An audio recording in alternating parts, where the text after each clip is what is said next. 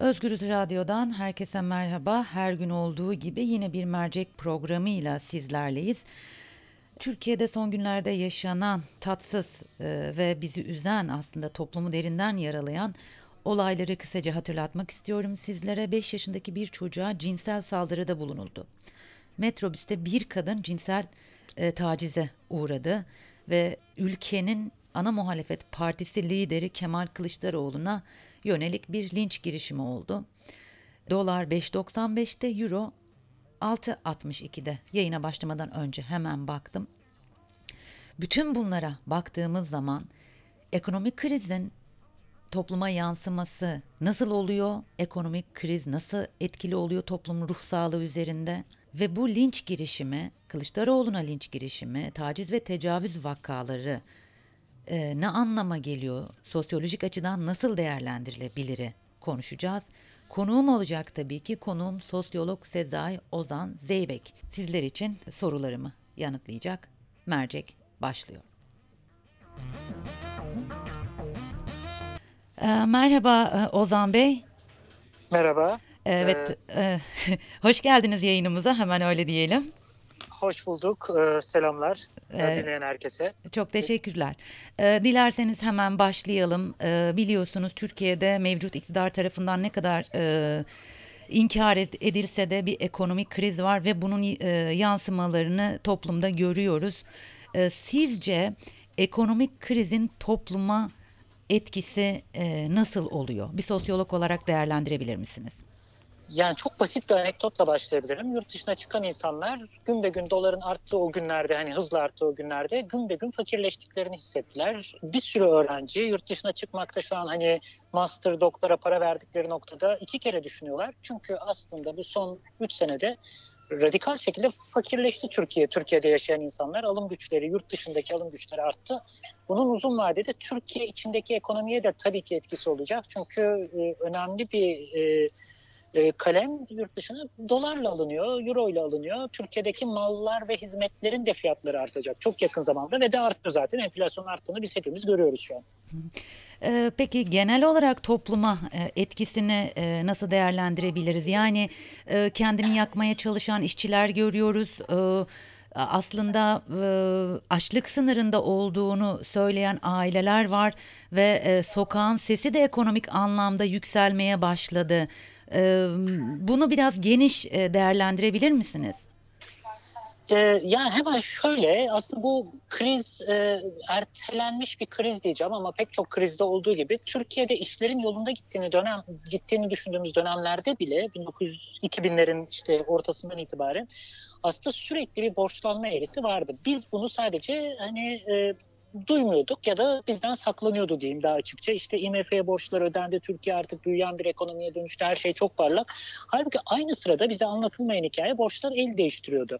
Şu şekilde mesela belediyeler borçlandırılıyordu. Bütün belediyeler, Türkiye'de Türkiye satındaki bütün belediyeler, Ankara, İstanbul belediyeleri başta olmak üzere çılgınca borçlandı özelleştirmeler sayesinde diyeceğim e, çok borç alan devlet kurumları e, başkalarına devredildi. Bir de borcun el değiştirmesi, gizlenmesi derken mesela bir şirket artık şirket borçları var. Şirketlerin borçlarından bize ne diyeceğiz? Fakat şöyle oluyor. Şirketlerin yaptığı işlerde devlet garantör oluyor. Yani şirketler ödeyemezse e, devlet yani bizim vergilerimiz o borçları ödemeye yarayacak. Dolayısıyla özetle aslında Türkiye çok ciddi bir borç e, eğilimindeydi. Bütçe payı azaldı falan diyoruz. Çünkü devlet kamu bütçesi küçüldü o hmm. anlamda. Küçüldü demeyeyim de daha doğrusu bir sürü kalem dışarıya aktarılmış gibi oldu. Bu borçta bir noktada ödenemediği zaman bunun bir sürü sebebi olabilir. İşler ufacık ters gittiğinde, daha fazla borç bulunamadığında, siyasi konjonktür değiştiğinde yani herhangi bir şey olduğunda bir anda patlayacaktı zaten. Bu borçlar ödenecek. Kişisel krediler arttı. Kişisel insanların şahıs şahıs bankalara olan borcu arttı. Kredi kartı borçları arttı. Son 15 senede sayı yanlış söylemek istemiyorum ama 4-5 kat arttı. Bunlar çok büyük kararlardı ve bu kararların hiçbirinde biz gerçek anlamda toplumsal bir tartışma yaşamadık. Bugün de bu krizin çok dediğim gibi tekrar hani başka başka bir sürü geliyorum de, diyen emaresi vardı aslında. Ee, Peki biliyorsunuz e, CHP Genel Başkanı Kemal Kılıçdaroğlu'na bir gi- linç girişimi vardı. Linç girimi, girişimi sonrasında zanlı e, adli kontrol şartıyla serbest bırakıldı ve hatta fotoğraflar çekilip elinin öpüldüğü fotoğraflar da basından servis edildi. Muhtemelen siz de takip etmişsinizdir. Şimdi bu Evet. Türkiye tarihine baktığımız zaman ve en son Kılıçdaroğlu'na yapılan linç girişimi ne anlama geliyor? Yani e, bir sosyolog olarak sosyolojik açıdan değerlendirmenizi rica edeceğim bu linç girişimini.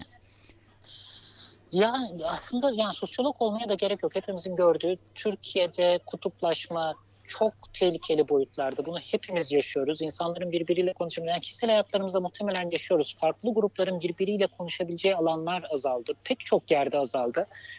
Ee, okullar birbirinden ayrıştı. Bütün bu özelleştirme mevzularını belki biraz da böyle konuşmak lazım. Okullar birbirinden ayrıştı. Gidilen mekanlar, tatil beldeleri birbirinden ayrıştı. Medya tamamen ya onun taraftarı ya bunun taraftarı olarak ayrıştı. Ve, ve de kalmadı en sonunda zaten başka muhalif medya. Bu ayrışmanın sonucunda da birbirimizle temas ettiğimiz alanlar azaldı. Bir de bunun üstüne zaten bu temassızlıktan ve kutuplaşmadan e, fayda sağlayan bir takım siyasi gruplar var bu arada. Ve sadece AKP değil bunu da söylemek lazım. Ve bu kutuplaşmanın sonucunda insanların birbirini dinlemediği, çok kızgın olduğu ve bütün hayatın suçlarının başka diğer grubun, öteki grubun üstlendiği gibi bir e, varsayım üzerinden çok barut fıçısı gibi bir ülkeye dönüştü. Yani hakikaten bunun başka sebepleri de var. Yani hem gelen ekonomik kriz, hem şehirde yaşamanın zorluğu, trafiği ve var olan, sürmekte olan savaş ortamı, bütün bunların üst üste eklendiği bir noktada Türkiye'de gerçekten insanların birbirine tahammül edemediği, birbirini suçlu olarak gördüğü, birbirini vatan haini olarak gördüğü bir ortamda konuşmak çok zor. O yüzden Kılıçdaroğlu özelinde tabii ki bu olay hani kınanacak pek çok tarafı var vesaire tehlikeli bir şey tarihi ama birbirimiz arasında da yani ilişkiler akrabalar arasında bile bu kızgınlığın emarelerini görmek mümkün. E, o zaman bu durumu aslında mevcut siyasi hattan bağımsız düşünmemiz imkansız galiba. O noktaya geliyoruz değil mi? Ya istersek düşünebiliriz abi adam çok kızmış o da ona vurmuş falan ama yani tabii ki bunu bu şekilde olmadığını hepimiz umuyoruz farkındayız. Yani hani arkasında komplo teorisi aramayacağım. Birileri ona ses verdi de gitti vurdu da mesaj verildi falan. Onu da konuşmak istemiyorum. Çünkü daha yaygın, daha hani görünür başka bir şey var. Hakikaten Türkiye'de konuşmak zorlaştı. Yani insanların muhabbet dili azaldı. Kendi kapalı cemaatlerimizde belki konuşabiliriz ama bir cemaatten diğerine konuşmanın hakikaten çok zor olduğu ve bunun kızgınlıkla ters teptiği bir e, Türkiye'de yaşıyoruz ve bence bu Kılıçdaroğlu özelinde de konuşulabilir ama daha genel anlamda çok ciddi bir sıkıntıya e, işaret ediyor.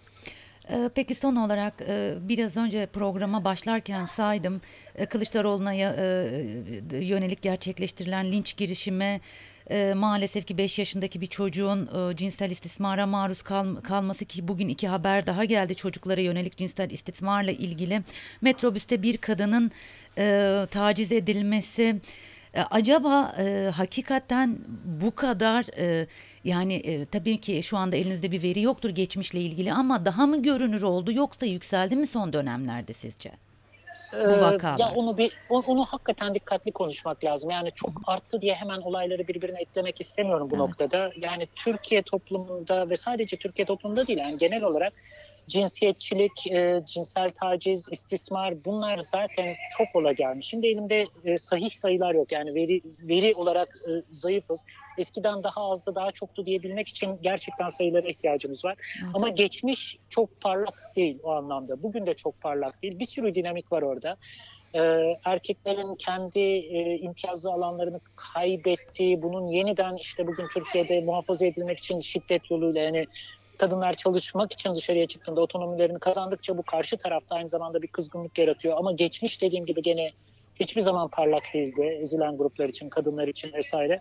O yüzden hani bu konuyu da hemen Kılıçdaroğlu Türkiye'nin siyasi iklimine bağlamadan başka bir yerde görece bağlantıları var biliyorum ama başka bir yerde gene de şimdilik tutmak isterdim.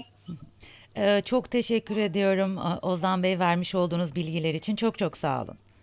Siz çok sağ olun, iyi programlar. Çok teşekkürler görüşmek üzere. Özgürüz dinleyicileri konuğum sosyolog Sezai Ozan Zeybek'ti ve e, Türkiye'yi toplumdaki aslında e, ruh halini konuşmaya çalıştık. E, tabii bunu konuşurken ekonomik krizden bağımsız e, konuşamazdık. Ekonomik krizin topluma etkisi nedir diye sorduk. Bununla birlikte Kılıçdaroğlu'na linç girişimini sosyolojik açıdan nasıl değerlendirebileceğini, e, değerlendirilebileceğini e, aktardı bizlere. Linç, taciz, tecavüz, çocuk istismarı gibi konular son dönemde çok mu görünür oldu yoksa gerçekten e, yükseldi mi diye sorduk. Ozan Bey şöyle dedi, bununla, bununla ilgili bir bilgi verebilmek için elimizde verilerin olması gerekiyor. Geçmişimiz de çok parlak değil, bugün de çok parlak değil dedi. Aslında çok doğru bir noktaya e, temas etti. Özgürüz dinleyicileri mercek programında her gün olduğu gibi bugün de e, yeni bir ve farklı bir konuyla sizlerle birlikteydik. Yarın mercekte görüşmek üzere şimdilik hoşçakalın.